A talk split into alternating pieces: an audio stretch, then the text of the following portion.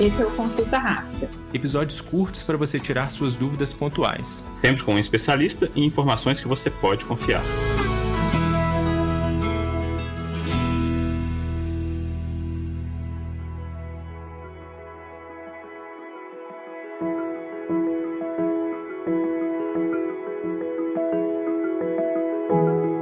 Cada passo é importante para o início de uma vida com atividades físicas. Hoje, vamos falar não só sobre um, mas sobre 10 mil passos. Eu sou Maria Helena Rangel, sua host de hoje do Consulta Rápida. Vamos ao diagnóstico de hoje?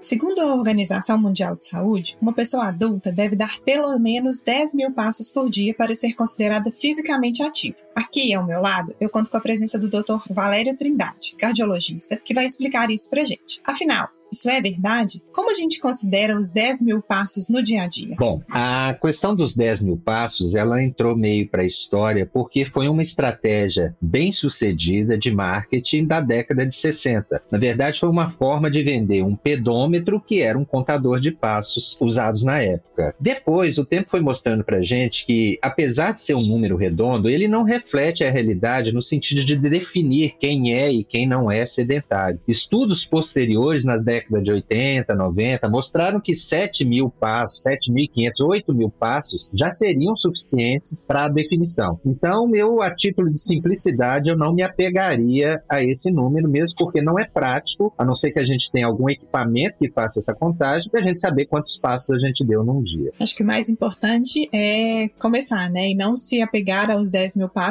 mas começar a caminhar, né, Valério? Como sempre, o mais importante é o primeiro passo, e é isso que a gente reforça dar o primeiro passo, sair da inércia.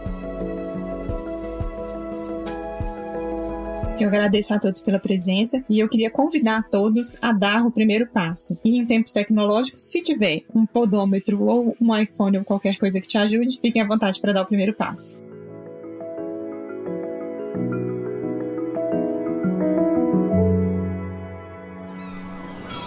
Este podcast foi editado pela Maremoto.